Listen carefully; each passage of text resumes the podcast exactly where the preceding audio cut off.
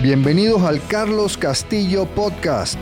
Mi nombre es Carlos Castillo y mi propósito es ayudarte a ti a mejorar tu liderazgo para que con esto puedas entregar resultados excepcionales en tu organización. Entonces en estos podcasts vamos a estar hablando de técnicas, de herramientas y de consejos que te permitan mejorar tu liderazgo y así entregar esos resultados excepcionales en tu organización.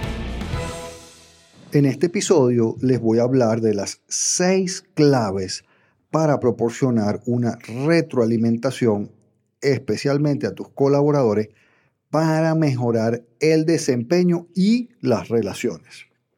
Entonces, ¿por qué hablar de retroalimentación? Para un líder, proporcionar una buena retroalimentación es una herramienta extremadamente poderosa para desarrollar a su gente, para desarrollar nuevos líderes que son los que van a contribuir a mejorar el desempeño. Bien lo dice Warren Buffett. Warren Buffett dice así, la retroalimentación es un regalo muy valioso. No lo esperes de gente barata. Entonces, un líder es una persona que da muy buena retroalimentación, una retroalimentación que ayuda a las personas a mejorar su desempeño y lo hace de una manera que contribuye a mejorar la relación. Entonces, miren qué interesante es una buena retroalimentación. Entonces vamos a ver las seis claves para dar una buena retroalimentación. La primera es la inteligencia emocional y esta en particular se requiere tanto para dar, proporcionar la retroalimentación como para recibirla. Y la inteligencia emocional es todo un tema, nosotros lo damos en talleres de un día entero y tendremos contenido sobre eso pero vamos a hablar de dos habilidades básicas de la inteligencia emocional cuando hablamos de retroalimentación, que son el autoconocimiento y el autocontrol emocional. Entonces, en el caso particular, cuando uno va a recibir retroalimentación, es muy importante sobre todo el autocontrol. Es decir, para recibir retroalimentación hay que escucharla bien, no ofenderse, no tomársela personal, no molestarse y poder controlar adecuadamente cualquier frustración, tristeza o enojo que te provoque esa retroalimentación. Y en cuanto a autoconocimiento, cuando recibes la retroalimentación, es tener esa apertura de escucharla con una mente abierta, repito, viendo a ver realmente qué es lo que estás haciendo bien y qué es lo que tienes que mejorar y qué es lo que te están diciendo en esa retroalimentación y qué está correcto y qué no está incorrecto de esa retroalimentación y controlando tus emociones. Para dar la retroalimentación es fundamental también el autocontrol emocional, en particular el enojo. Si tú das una retroalimentación enojado, molesto, pero con una molestia que está fuera de control, la retroalimentación no va a funcionar y solo te va a generar conflicto. Entonces es bien importante el manejo del enojo cuando uno está dando, proporcionando retroalimentación. Y lo otro, cuando estás dando, proporcionando retroalimentación, es manejar bien ese deseo de control y que las cosas se hagan como tú dices, como tú crees que se tienen que hacer, porque eso casi nunca es conducente a una buena retroalimentación. Eso es dar órdenes e instrucciones, lo cual un líder evita en la medida de lo posible. Entonces, la primera clave para una buena retroalimentación es trabajar, controlar tu inteligencia emocional, mantener un adecuado control de las emociones. Segunda clave, vamos a hablar de feedback y feed forward. En inglés, la palabra feedback es la que nosotros hemos traducido como retroalimentación y realmente esa palabra feed forward no tenemos una traducción adecuada. Entonces, cuando pensamos en feedback, en retroalimentación clásica, el problema que esta tiene es que únicamente habla del pasado, es una crítica de lo que se hizo mal o de lo que se debe mejorar. Cuando uno se va por ahí, realmente lo que genera es frustración y desmotivación en las personas porque solo realizar críticas y hablar de lo que se hizo mal en el pasado no ayuda a las personas a mejorar su desempeño, a mejorar sus resultados. Entonces, el feedback en esa definición de que habla solo del pasado genera mucha frustración y desmotivación. Ahora hablemos del feed forward. En el feed forward sí se habla del pasado, se revisa cuáles son las áreas que hay que mejorar o las que se han hecho bien, pero se utilizan como una base para construir planes de acción para mejorar el desempeño a futuro. Y esto normalmente, si se hace bien, genera motivación y entusiasmo en las personas porque casi todo el mundo, dada la oportunidad, quiere crecer, aprender y superarse. Entonces, cuando tú das feed forward, generas motivación, entusiasmo. Y de aquí en adelante, en general, cuando te hable de retroalimentación, en realidad estoy hablando de feed forward, de una retroalimentación donde el pasado se utiliza para construir planes de acción para mejorar el desempeño en el futuro. Entonces, clave número dos, esta diferencia entre feedback y feed forward, pero cuando hablemos de retroalimentación en este episodio vamos a estar hablando de feed forward. Tercer clave de una buena retroalimentación es lo que nosotros llamamos la conversación poderosa. Aquí le voy a dedicar un poquito de tiempo a la conversación poderosa. Si me has seguido, si estás siguiendo mi podcast en Spotify, eh, te recomiendo escuchar en, en completo el episodio de conversaciones poderosas donde entramos en mucho más detalle. Pero la habilidad de conversación poderosa es la tercera clave de un buen feedback, de una buena retroalimentación, feed forward, hemos hablado en este caso. Para que una conversación se llame poderosa, se tienen que cumplir tres criterios. Y no hay prioridad, no van uno antes de otro, son los tres a la misma vez. Uno de ellos es aprendes. Cuando tú tienes una conversación poderosa, tú adquieres nuevos conocimientos, conoces nueva información, escuchas nuevos puntos de vista o al menos el punto de vista de otras personas y también aprendes nuevas formas de pensar. Entonces, uno de los puntos es que aprendes. Y eso es muy importante porque es prácticamente imposible resolver un problema si tú no aprendes y lo comprendes profundamente en vez de pensar que es solo como tú dices. Entonces, primero, aprendes. Otro de los puntos claves de una conversación poderosa es que avanzas. ¿Qué quiere decir que avanzas? Quiere decir que tomas decisiones, que acuerdas, que estableces acciones que se van a realizar, que acuerdas cómo se va a mejorar el desempeño, que resuelves problemas. Entonces, la segunda eh, componente importante de una conversación poderosa es que avanzas. Y la otra, y recuerden que son tres y no hay una antes que otra, sencillamente son tres, es que vinculas con las personas. Eso quiere decir que mejoras las relaciones, fortaleces la confianza, la buena voluntad y la cooperación. Entonces, cuando tú tienes una conversación poderosa, y aquí estamos hablando de retroalimentación bajo el concepto de feed forward, tiene que ser una conversación poderosa donde se cumplan estas tres condiciones. Que aprendas, que avances y que vincules mejorando la relación. Entonces, tercer punto, tercer clave de una buena retroalimentación es la conversación poderosa. La cuarta clave de una buena retroalimentación es una herramienta que es poderosísima, que es la pregunta poderosa. Para mí, en mi experiencia y lo que enseño y lo que he visto, esta es la herramienta de liderazgo más poderosa que tú tienes en tu arsenal para todo tipo de acciones de liderazgo, para mejorar el desempeño, para desarrollar a las personas, para dar feedback, para resolver problemas. Es la pregunta poderosa. Ahora veamos cómo es una pregunta poderosa y te voy a hablar de cinco temas que incluyen una pregunta poderosa. En primer lugar, una pregunta poderosa es abierta. ¿Qué quiere decir que es abierta? Que no puede ser respondida con un sí y un no buenos días, ¿estás bien hoy? Yo puedo responder sí, no. Pero si yo te pregunto, buenos días, ¿cómo te sientes hoy? Tú no me puedes responder con un sí o un no. Entonces, las preguntas poderosas inician con palabras, por ejemplo, ¿cómo? ¿Qué? ¿Cuándo? ¿Por qué? ¿Para qué?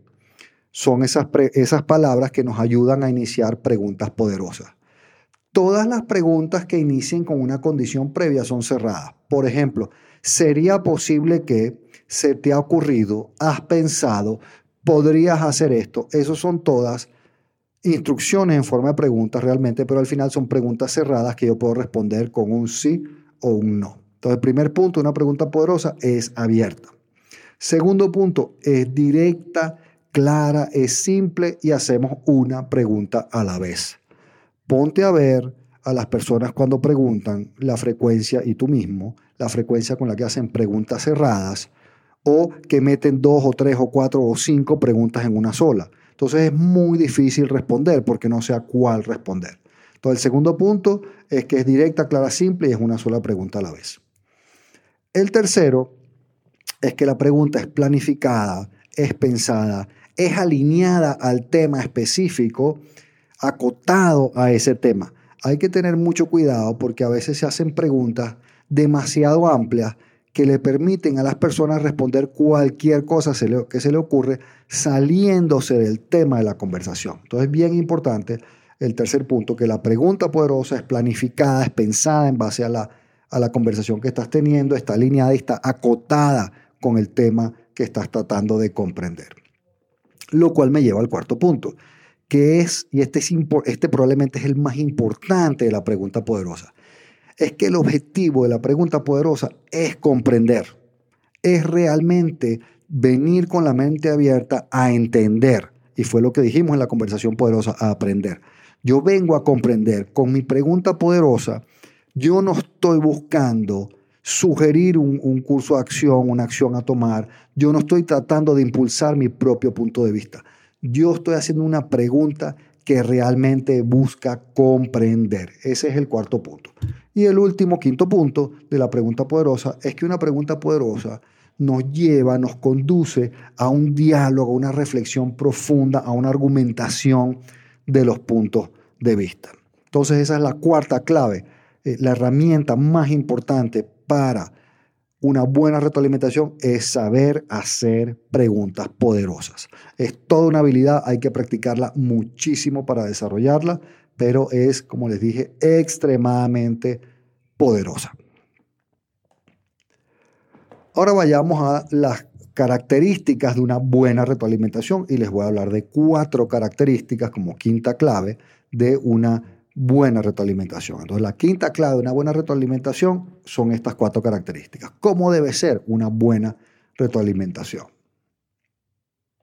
En primera instancia, una buena retroalimentación tiene que demostrar respeto, comprensión y empatía con la situación, los puntos de vista, los criterios y las opiniones de la otra persona. Si tú no haces eso, que de paso un líder siempre lo hace, un líder siempre es cordial y respetuoso.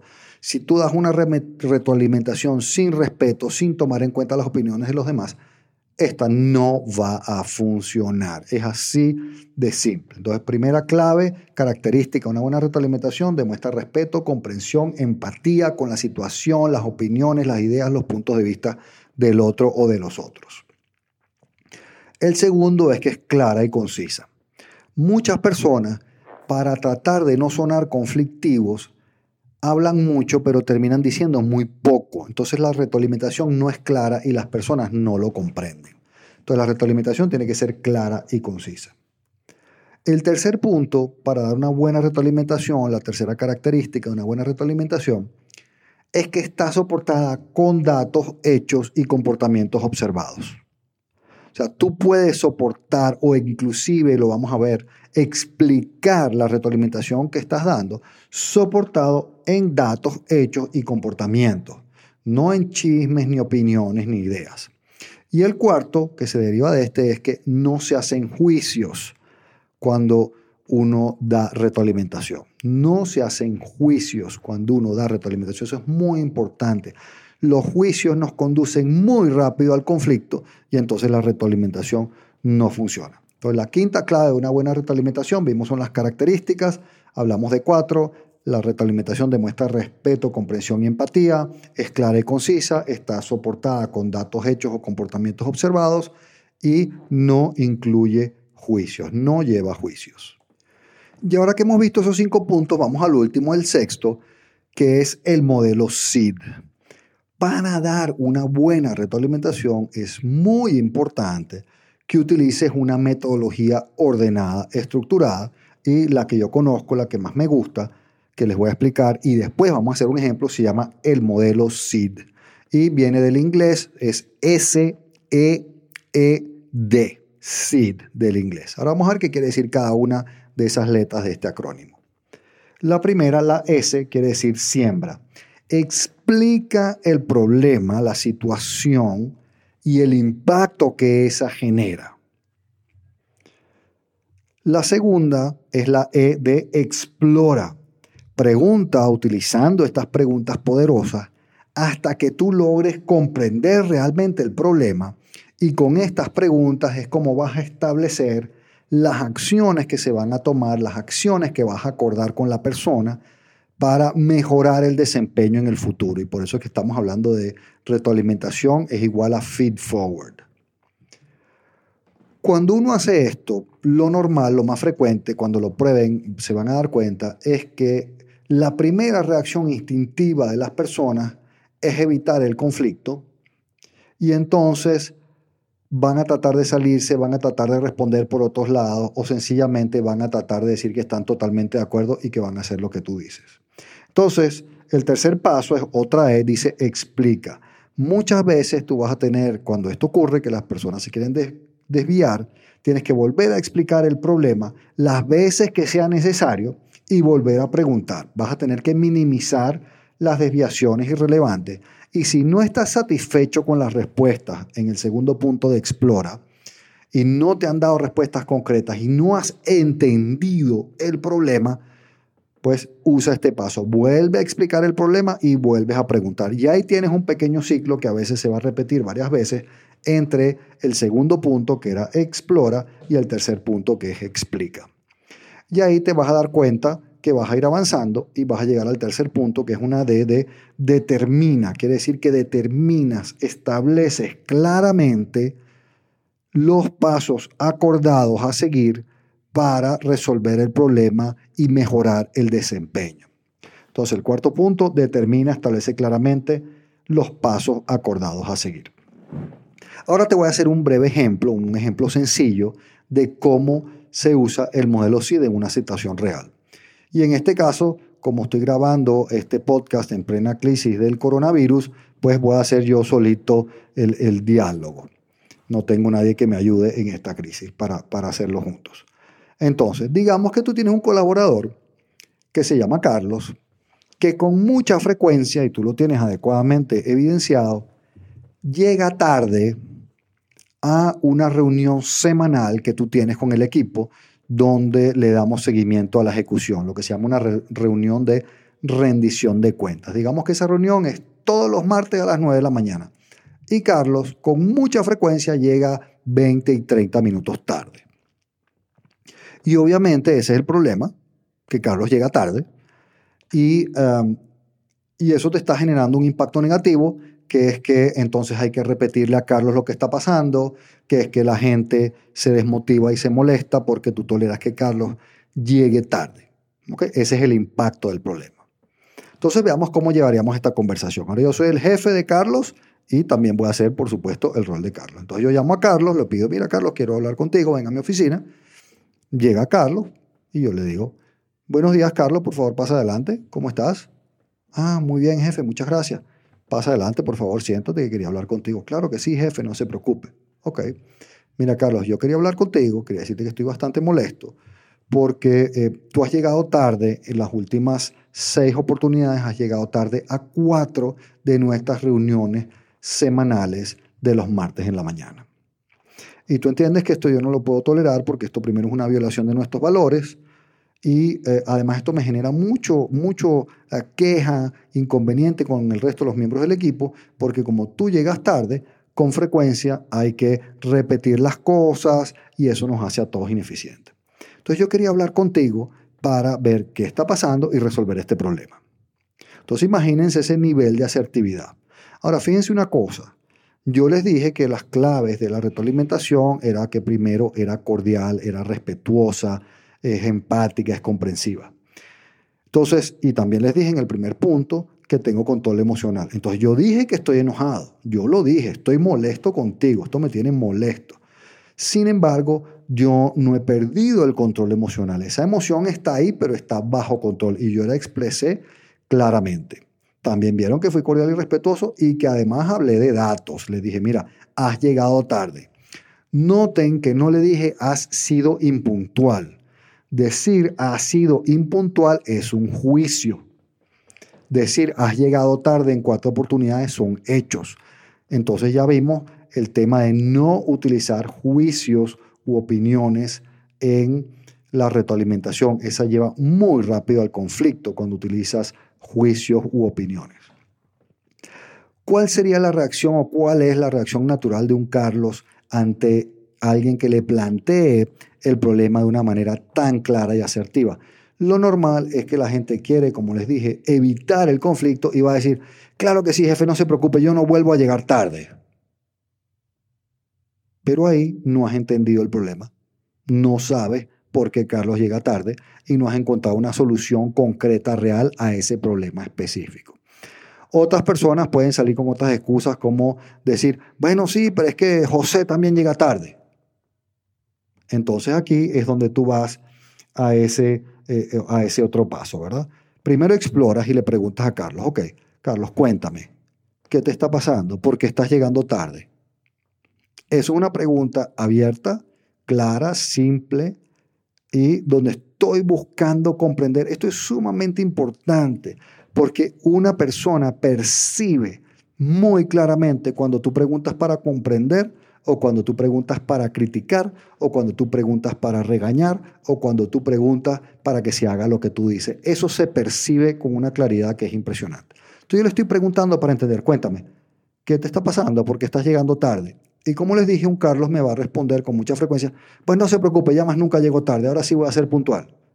Y ahí es donde tú vas a esta segunda E de explicar y volver a decirle, sí, Carlos, yo entiendo, pero yo lo que quiero es comprender qué te está pasando, por qué tú estás llegando tarde, para que podamos acordar acciones concretas que nos permitan resolver ese problema y que tú no llegas tarde.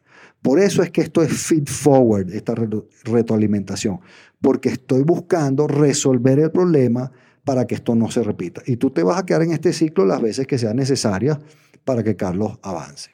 Entonces digamos que lo hicimos un par de veces y ya estamos avanzando. Entonces cuéntame qué te está pasando. Ah, mire jefe, es que yo realmente yo vivo muy lejos y, eh, y paso mucho tiempo en el tráfico. Ok. ¿Cuál es la pregunta? Es lo que tú te tienes que preguntar. Entonces yo le preguntaría como, cosas como, ok, ¿y dónde vives tú?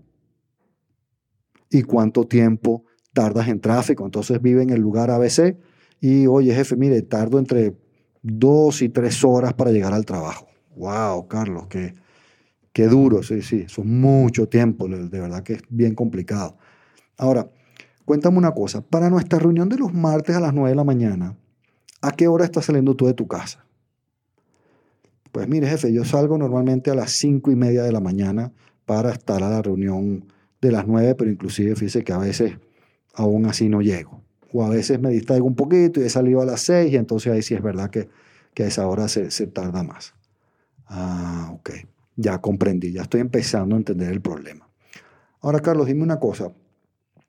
Para asegurar que tú estás aquí a las 9 listo para nuestra reunión semanal de los martes en la mañana, ¿a qué hora crees tú, consideras tú que tendrías que salir de tu casa para que casi siempre llegues a tiempo?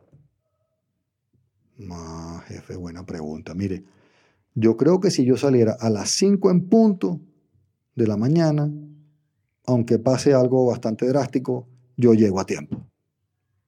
Excelente, muy buena idea, Carlos.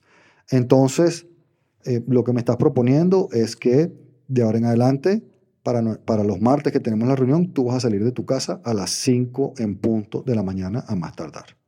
¿Estamos, ¿Quedamos de acuerdo? ¿Entendí bien? Sí, jefe, a las 5 de la mañana voy a salir los martes para asegurar que llego a tiempo. Ah, bueno, excelente, me encanta. Ok, Carlos, ¿qué otra cosa tendrías que hacer? ¿Qué otra cosa se te ocurre que habría que hacer para que eh, estés seguro que eres puntual? Mm, buena pregunta, jefe. Mire, se me ocurre, uno, tengo que acostarme un poquito más temprano para levantarme a las 5 de la mañana. Eh, realmente me voy a tener que acostar a las 9. Ah, Ok, excelente. Entonces, el otro punto que acordamos es que te vas a acostar a las 9 de la noche eh, los lunes para que los martes te puedas levantar bien tranquilamente a las 5 de la mañana y llegar a tiempo a nuestra reunión. ¿Qué otra cosa?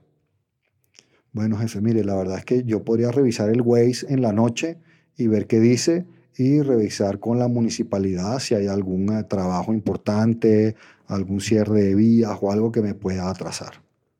Ah, qué buena idea, Carlos. Me gusta esa, ok. Entonces, a ver si, estamos de acuerdo. Me, me has planteado tres cosas. Una, te vas a levantar más temprano para salir a las 5 en punto los días que tenemos reunión. Dos, los días lunes porque la reunión es los martes, los días lunes me dijiste que te vas a meter en la cama a las 9 de la noche para asegurar que te puedes levantar sin problemas al día siguiente. Y el tercer punto que me dijiste es que vas a revisar el Waze y vas a revisar eh, con la municipalidad si hay algún trabajo o algo que eh, genere algún tráfico particular que te haga llegar tarde. Esos son los tres puntos que acordamos. ¿Ahí estamos de acuerdo? Sí, jefe, estamos de acuerdo. Oye, excelente, Carlos. Entonces creo que si cumples eso ya no vamos a tener más este problema de llegar tarde. No, jefe, muchas gracias, muchas gracias, eso me ayuda mucho. Entonces había un ejemplo sencillo de cómo llevar este modelo SID. Entonces, ¿qué vimos ahorita de cuáles son las seis claves para una buena retroalimentación? Entonces vimos, uno es la inteligencia emocional, es el autocontrol, es el autoconocimiento emocional para llevar adecuadamente esta sesión. Segunda clave, hablamos de feedback y feed forward de retroalimentación. Vimos que no hay esa palabra de feed forward específicamente en español, pero que el feed forward es una retroalimentación donde buscamos resolver los problemas para que mejore el desempeño en el futuro y no quedarnos viendo el pasado. Y vimos que cuando yo les hablo de retroalimentación, estamos hablando de feed forward. La tercera clave es la conversación poderosa. Hablamos que esto tiene que ser una conversación poderosa y esa tiene tres características que yo aprendo, que yo avanzo y que yo vinculo mejorando las relaciones. El cuatro puntos es esta herramienta tan increíble que yo llamo la pregunta poderosa. Una pregunta abierta, clara, directa, simple, planificada, alineada, acotada, con el objetivo de comprender y que me lleva al diálogo. El quinto la quinta clave que vimos de una buena retroalimentación dice cuatro puntos, demuestro respeto, comprensión, empatía, es clara, concisa, está soportada con datos, hechos y comportamientos específicos y no se utilizan juicios.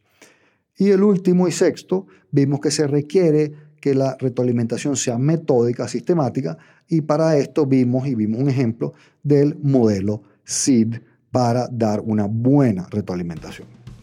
Entonces espero que les sea muy útil, pruébenlo, me cuentan cómo les ha ido a través de las redes sociales y además si quieren profundizar más en este tema de la conversación poderosa, les recomiendo mi otro podcast con el título de Conversaciones Poderosas.